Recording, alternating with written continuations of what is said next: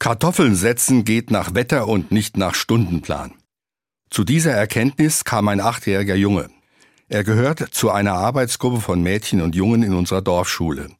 Die hatten sich mit ihrem Lehrer vorgenommen, erstmals einen Schulacker zu bebauen. Die Kinder konnten lernen, wie man Landbewirtschaftung auch auf dem kargen Boden im Vogelsberg machen kann. Um einen brachliegenden Acker zu kultivieren, baut man am besten Kartoffeln an.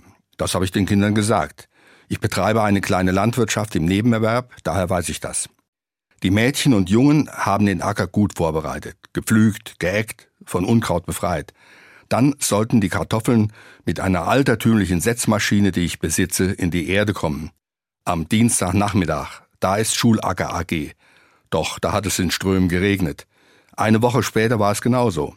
Und so hatte der Achtjährige erkannt, Kartoffeln setzt man nach Wetter und nicht nach Stundenplan.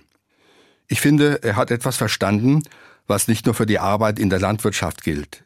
So ist das auch sonst im Leben. Es läuft nicht alles nach Plan. Man braucht auch immer ein Gespür für die gegebenen Umstände. Was geht und was geht nicht? Wann passt etwas und wann nicht? Die Bereitschaft, wenn es nötig ist, anders zu handeln oder sich selbst zu verändern, ist ein Zeichen innerer Freiheit. Die Bibel nennt das Buße. Gemeint ist damit die Fähigkeit zur Veränderung, eigene Vorstellungen zu revidieren, Ziele neu zu benennen, wenn die vorher gesteckten nicht erreichbar sind. Die Beweglichkeit in Gedanken und die Bereitschaft zur Veränderung tun dem Leben gut. Buße ist besser als Sturheit.